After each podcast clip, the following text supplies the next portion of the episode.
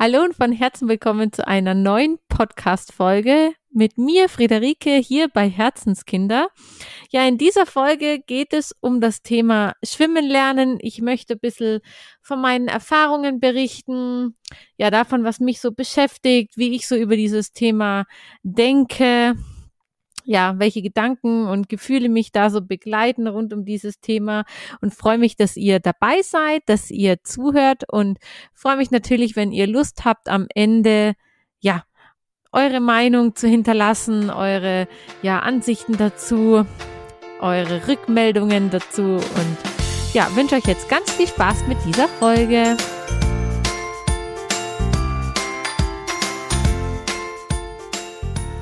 Hallo und von Herzen willkommen beim Podcast von Herzenskinder. Hier ist deine Friederike.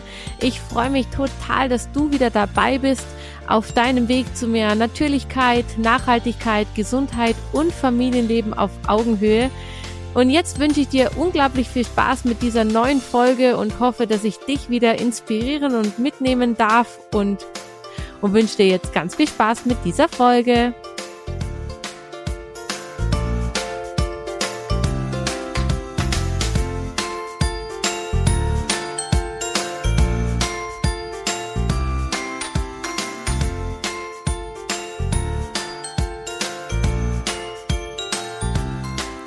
Ja, hallo ihr Lieben, dass ihr wieder dabei seid bei einer neuen Podcast-Folge.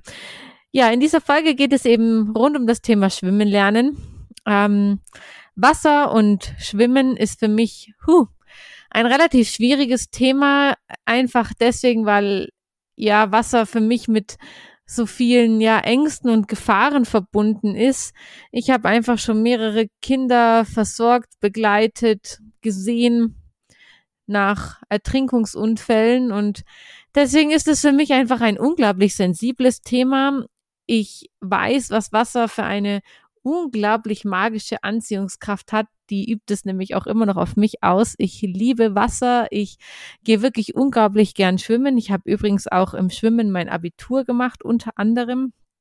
Und ähm, ja, ich hätte damals auch nicht gedacht, dass ich mal im Schwimmen mein Abitur machen werde und ähm, ja, mich mal so mit dem Wasser irgendwie anfreunden werde. Aber Wasser übt auf mich eine unglaubliche Anziehungskraft aus und es gibt irgendwie kein Gewässer, wo ich nicht zumindest meine Füße reinhalten muss. Ich erinnere mich auch noch an unseren Norwegen-Urlaub, unseren ersten mit meiner Familie, wo wir uns dann in eiskalten Bächen abgewaschen haben, selbstverständlich ohne Seife damals, aber halt, ja, wo wir uns halt abgewaschen haben oder immer wieder erfrischt haben. Und ja, das sind so Erinnerungen, ja, die ich mit Wasser verbinde. Und gleichzeitig weiß ich, wie kraftvoll, wie machtvoll Wasser ist und ja, wie viele Gefahren es eben gerade für kleine Kinder birgt. Und ja, das heißt, Wasser ist für mich von Anfang an sehr mit Kindern zumindest eher negativ behaftet gewesen, obwohl ich Wasser wirklich sehr gerne mag und es faszinierend finde und eben es auch auf mich eine Anziehungskraft auswirkt, ist das Wasser für mich doch eher ja negativ behaftet, einfach aufgrund der ganzen Gefahren, die damit zusammenhängen, dass die Kinder einfach in keinster Weise sich de der Konsequenzen bewusst sein können ja, welche Gefahr das Wasser mit sich bringt oder, oder wie schnell man eben reinfällt, was mit Wellen passiert und eben auch mit dieser Tatsache, wie man sich richtig verhalten könnte, wenn man reinfällt. Und genau deswegen gibt es diese Podcast-Folge von mir dazu, damit ich euch ja vielleicht ein paar Ideen mit an die Hand geben kann, damit ich ja mich mit euch austauschen kann, euch vielleicht manches nochmal bewusst machen kann. Ja, denn es ist ganz einfach so, dass die meisten Ertrinkungsunfälle eben nicht passieren, indem es laut ist und ein Kind laut platschend dort reinfällt und dann nach Hilfe ruft oder nach Luft schnappt oder so, sondern Ertrinken und Ertrinkungsunfälle passieren eben sehr, sehr leise und gehen eben so unglaublich schnell. Ja, viele von euch wissen ja, dass auch meine Eltern im medizinischen Bereich arbeiten und auch beide meiner Eltern hatten schon viel oder viele Berührungspunkte mit Ertrinkungsunfällen. Und die Erfahrung zeigt einfach, dass es erstens unglaublich schnell geht, dass ja viele dass man oft gar nicht so weit denkt, dass das jetzt in diesem Moment und an dieser Stelle hätte passieren können. Der kleinste Teich, die kleinste Pfütze, eine Regentonne, alles ist für Kinder ja eine Ertrinkungsgefahr. Also ich möchte euch zum einen bewusst machen, dass Säuglinge schon in Pfützen rein theoretisch ertrinken können, denn es ist einfach so, dass ähm, der Körper mit so einer Art Starre reagiert, ja, also der Körper verschließt sozusagen den Eingang der Lunge, damit ähm, also am Kehlkopf, damit kein Wasser in die Lunge fließen kann, was eine unglaublich sinnvolle Idee ist. Es funktioniert aber halt eben nur gut, wenn man kurz danach wieder aus dem Wasser rauskommt und wieder mit Luft versorgt wird, denn ansonsten ja ist das Hirn einfach unglaublich schnell zu lange unterversorgt und dann hilft es uns eben auch nicht, wenn kein Wasser in die Lunge gekommen ist, wenn kein Sauerstoff mehr in den Körper gekommen ist. Das heißt, Trinken geht unglaublich schnell. Also schnell in Form von, dass die Kinder schnell gestolpert sind, schnell dort reingefallen sind und sich dann eben oft nicht mehr selber befreien können, nicht mehr selber bewegen können. Ähm, ja, gerade wenn sie kopfüber irgendwo reingefallen sind oder eben denkt daran, dass sie dann einfach keine Luft mehr holen in dem Moment weil sie einfach zugemacht haben, den Kehlkopf. Das heißt, es kommt keine Luft mehr in dieses Kind rein und es liegt dann da und ähm, ja, bleibt mit dem Kopf im, im, in der Pfütze, in der Wasserlache, die, sei sie noch so klein, einfach liegen und stecken und ja, es geht wirklich einfach unglaublich schnell und es passiert eben größtenteils einfach leise. Also man hört kein Platschen, man hört keine Hilferufe, eben auch aus diesem Grund. Ähm, ja. Und aufgrund dieses Wissens, also gerade als Tironia noch klein war, boah, ich war wirklich mega unentspannt, was Schwimmen gehen angeht.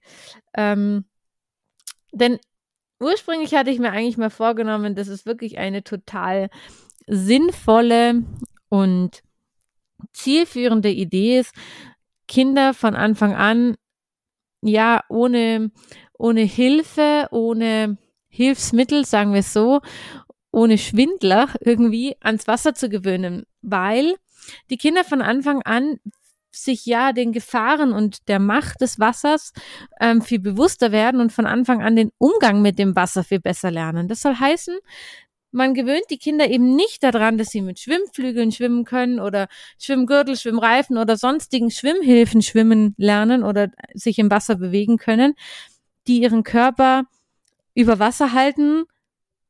Also eben, dass die Kinder nicht mit irgendwelchen Schwimmhilfen an das Wasser gewöhnt werden, denn diese Schwimmhilfen suggerieren den Kindern, dass sie im Wasser ja oben treiben, oben bleiben und sich über Wasser halten können. Und das ist in gewisser Weise ein Irrglaube, denn Kinder können nicht von Anfang an immer automatisch verknüpfen, dass das wegen der Schwimmhilfe passiert, sondern die Kinder lernen, naja, ich gehe ins Wasser und bleib ja doch oben und kann mich oberhalb bewegen und braucht zwar vielleicht Mama und Papa dazu, aber das ist eigentlich ganz cool im Wasser. Da kann ich reinhüpfen und dann komme ich wieder nach oben und dann treibe ich da so an der Oberfläche. Und das passiert aber ja eben nur aufgrund der Schwimmhilfe.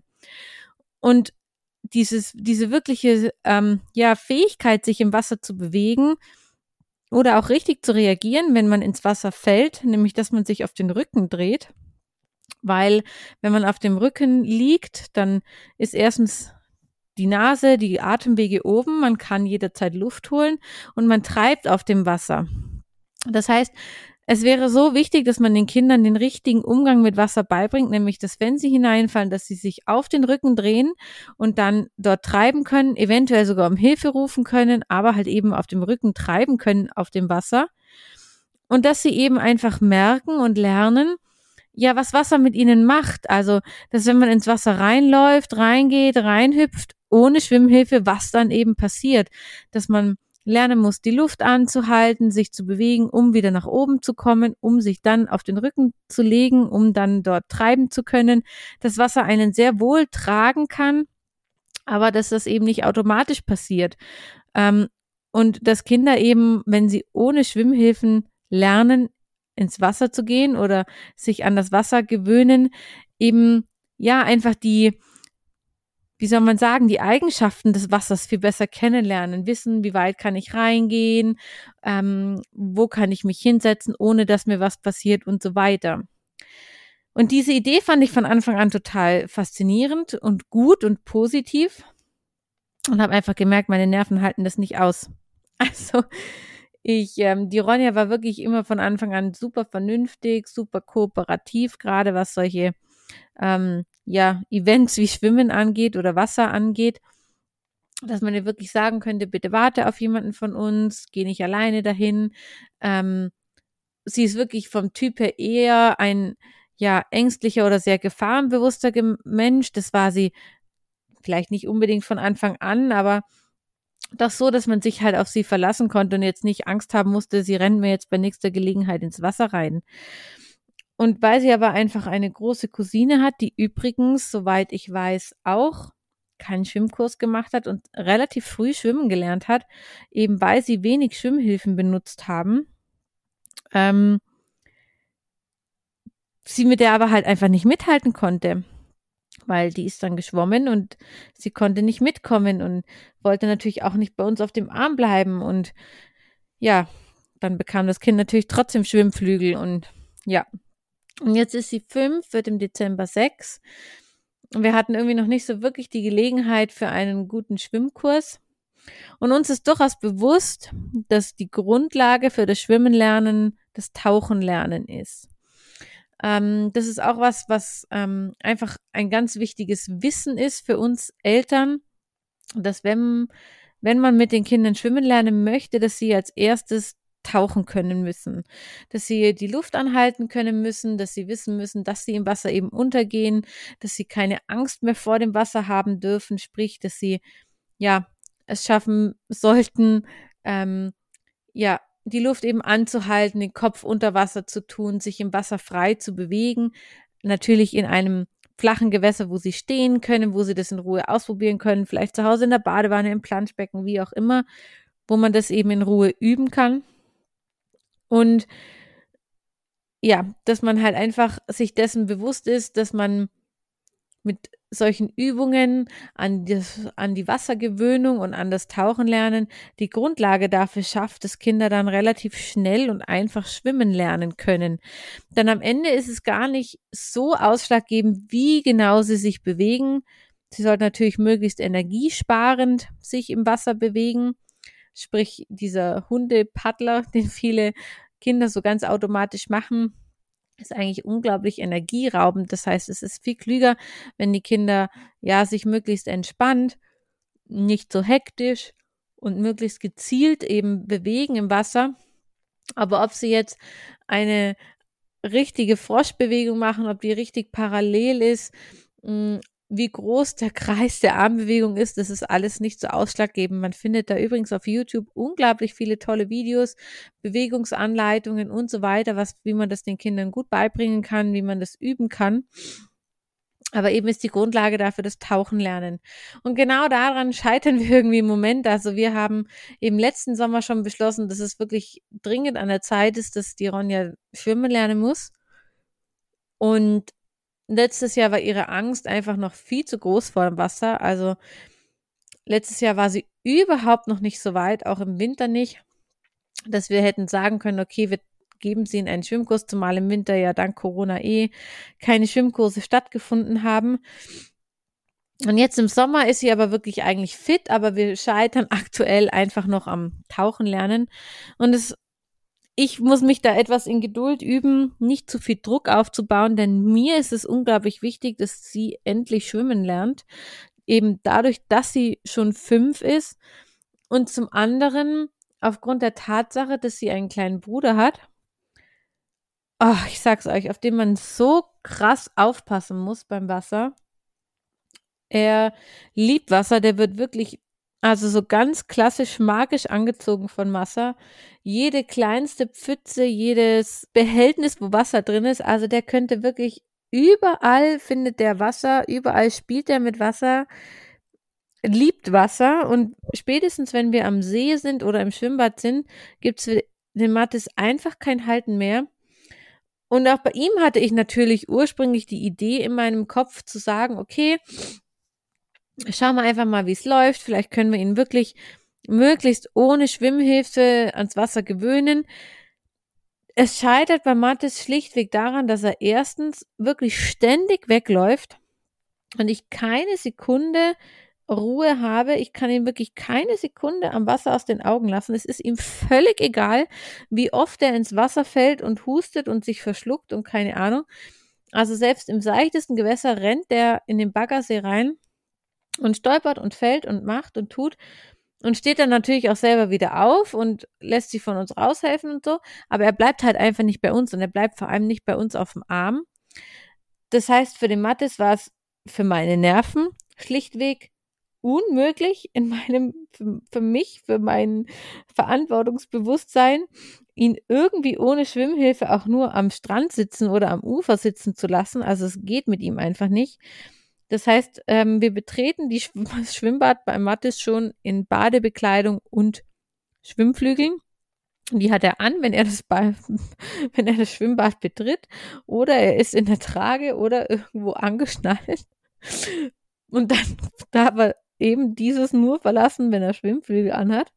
Und selbst dann kann man ihn selbstverständlich nicht aus den Augen lassen, denn Mattes ist noch so klein, dass sein Verhältnis Körper-Kopf noch nicht so ist, dass er jederzeit es schafft, den Kopf gut über Wasser zu halten oder wieder über Wasser zu bringen. Das heißt, wenn er ins Wasser reinhüpft oder wenn er ähm, ja, wenn er auch reinfallen würde, was jetzt noch nie passiert ist, aber er hüpft eben sehr gerne ins Wasser, dass er es nicht sofort immer schafft, den Kopf wieder hochzunehmen, geschweige denn richtige Luft zu holen. Das heißt, auf den Mattes muss man beim Schwimmen echt unglaublich gut aufpassen. Der einzige, der einzige große Vorteil ist wirklich, dass er ein viel besseres Gefühl für Wasser hat und im Vergleich zu Ronja auch überhaupt gar keine Angst hat. Ähm, was eben einfach daran liegt, dass ähm, er einfach ein völlig anderer Typ ist als die Ronja. Einfach, ja, aus seinem Alter entsprechend überhaupt gar kein Befa Gefahrenbewusstsein hat. Aber es ist ihm halt einfach schlichtweg, es macht ihm einfach nichts aus, wenn er hinfällt und, und Wasser schluckt oder, oder sich verschluckt oder, oder reinspringt und es klappt nicht alles so, wie er sich das gedacht hat, dann macht das halt danach noch zehnmal, solange bis es halt so ist, wie er das möchte. Oder wenn er 20 Mal hustet, ist ihm das auch wurscht. Also er weiß durchaus, dass er untergeht. Und das war der Ronja lange eben einfach nicht so wirklich bewusst, wie wichtig Tauchen eigentlich wäre. Und da sind wir auch an einem Punkt, ähm, ich bin persönlich einfach aus vielerlei Gründen, gerade hier in der Umgebung, nicht so der Mega-Fan vom Babyschwimmen, was einfach an dem Angebot liegt, was es hier gibt. Ähm, ja. Und gleichzeitig ist es aber etwas, was wirklich eine gute ähm, Hilfestellung sein kann, um Kinder eben die Wassergewöhnung, vor allem das Tauchen zu erleichtern, weil sie eben ja es schon gewohnt sind. Und wenn man dann einfach dran bleibt, und regelmäßig das übt und macht, dann kann man ja den Kindern, die Kinder darin durchaus ja das erleichtern und darin unterstützen, dass Tauchen und Wasser eben keine Gefahr darstellen in dem Sinne von negativen Erlebnissen. Also die Ronja hat schlichtweg einfach Angst zu tauchen und den Kopf unter Wasser zu tun, weil sie einfach ja nicht richtig die Luft anhalten kann. Sie kann das einfach nicht. Sie weiß nicht genau, wie sie das machen soll, wie das geht und das, das üben wir einfach und wir üben da auch wirklich häufig, ähm, ganz ohne Druck, ganz ohne Zwang in der Badewanne und mal lustig und jetzt hat sie Tauchspielsachen, ähm, die sie eben mal mit den Füßen und so holt noch und also wir tasten uns da eben mit der Ronja langsam ran und das ist bei Mattes eben so ganz anders. Auch er kann in dem Sinne nicht tauchen, aber er lernt es eben einfacher dadurch, dass es ihm oft passiert, dass er auch in der Badewanne, dann müssen sie da jetzt immer schwimmen, üben beide und er dann ständig, wenn er sich abstößt, auch den Kopf unter Wasser kriegt. Ja, und dann hustet er kurz und beim nächsten Mal weiß er, er muss ein bisschen die Luft anhalten. Also er kann das schon durchaus besser koordinieren als die Ronja lustigerweise, einfach weil er noch kleiner ist und ähm, ja, das viel intuitiver damit umgehen kann. Ja, und ich bin total gespannt, was ihr mir dazu erzählt, wie, wie eure Kinder so schwimmen lernen, wann, wann ihr so den ersten Schwimmkurs zum Beispiel gemacht habt. Also eben, wie gesagt, die Ronja wird es im Dezember sechs und so mit Schwimmen läuft es eigentlich wirklich gut. Also Ähm, sie kann mittlerweile schon kurze Strecken ohne Schwimmhilfe überbrücken. Ähm, wir üben gerade ganz fleißig wie sie sich auf den Rücken dreht. Sie hat noch ein bisschen Angst, dann wirklich losgelassen zu werden, ähm, weil sie einfach, ja, dieses Gefühl, dass man dann alleine dort schwimmen könnte, das, das hat sie einfach noch nicht, aber das kommt so nach und nach. Also wir sind wirklich auf einem guten Weg. Aber es ist halt äh, wirklich spannend zu sehen, wie lange es eigentlich dauert. Also, dass sie jetzt mittlerweile eben schon fast sechs ist und wir wirklich viel schwimmen gehen, wir gerne schwimmen gehen, wir gerne am und im Wasser sind.